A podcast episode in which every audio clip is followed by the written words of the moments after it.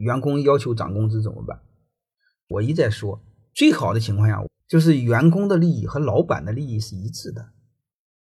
你别弄得员工的工资一高，老板的利润就变少，你会发现它是零和博弈，能明白这意思吗？所以我建议你们呢，把老板和员工的零和博弈的逻辑转成老板和员工是正和博弈，就是要多两个都多，要少两个都少。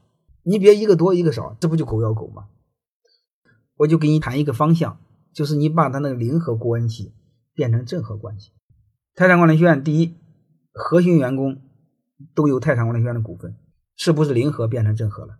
还有一个，泰山管理学院每个部门都是独立的，那每个部门都是独立的，你爱涨工资涨，你涨多少我不管，能能能明白这是吧？我管谁呢？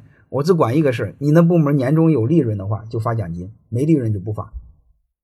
我只考核那个小头目，你会发现那个小头目他最希望的就是让大家一起把活干好，年终有奖金。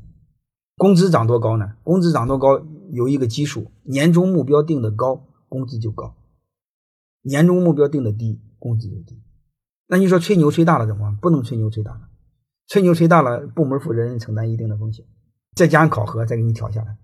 你要通过多种手段把它调好，背后呢，永远是人性、博弈论、推理、逻辑这些都要知道。如果这些不知道，就很麻烦。欢迎大家的收听，可以联系小助理加入马老师学习交流群：幺五六五零二二二零九零。